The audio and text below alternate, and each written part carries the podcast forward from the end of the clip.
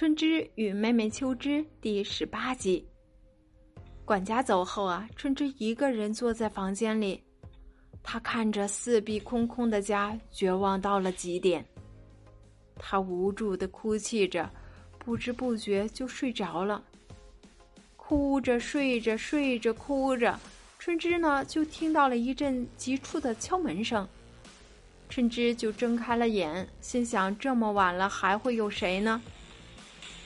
这敲门声停了一会儿，又响起来了。春枝就问了声：“谁呀？”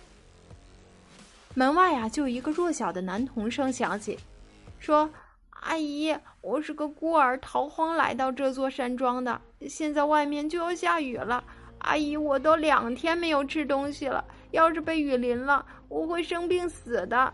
您能叫我进屋住一晚上吗？”春枝听了门外男童的话，赶紧起了床。摸到烛灯，把灯点着，来到门外开了门。门一开呀，一股凉风就吹了进来，春风打了一个寒战。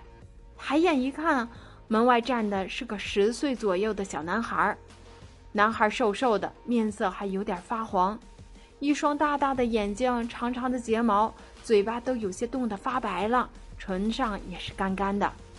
一身灰布褂子盖住了身体，褂子上都落了一层厚厚的灰土。男孩的脚上都没有穿鞋子。春枝看了看男孩，就说：“嗨，快进屋吧。”说着，他就把男孩拉进了屋。春枝问男孩：“饿吗？”男孩赶紧点了点头，说：“饿。”春枝就赶紧从布包里拿出了一张黄金饼，递给了男孩。这也还是刘管家在送他回家时，在厨房里给春枝包了一包黄金饼。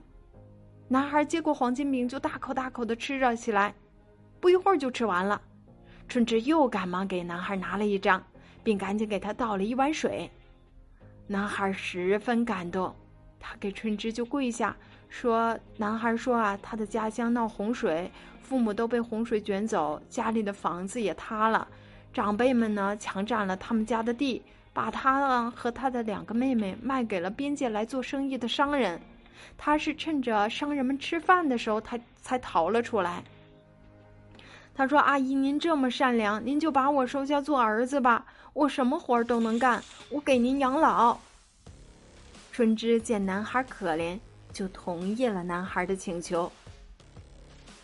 好啦，小朋友们，接下来又将发生什么样的故事呢？欢迎大家订阅专辑，也欢迎大家点赞、评论和分享。咱们下一集故事再见吧。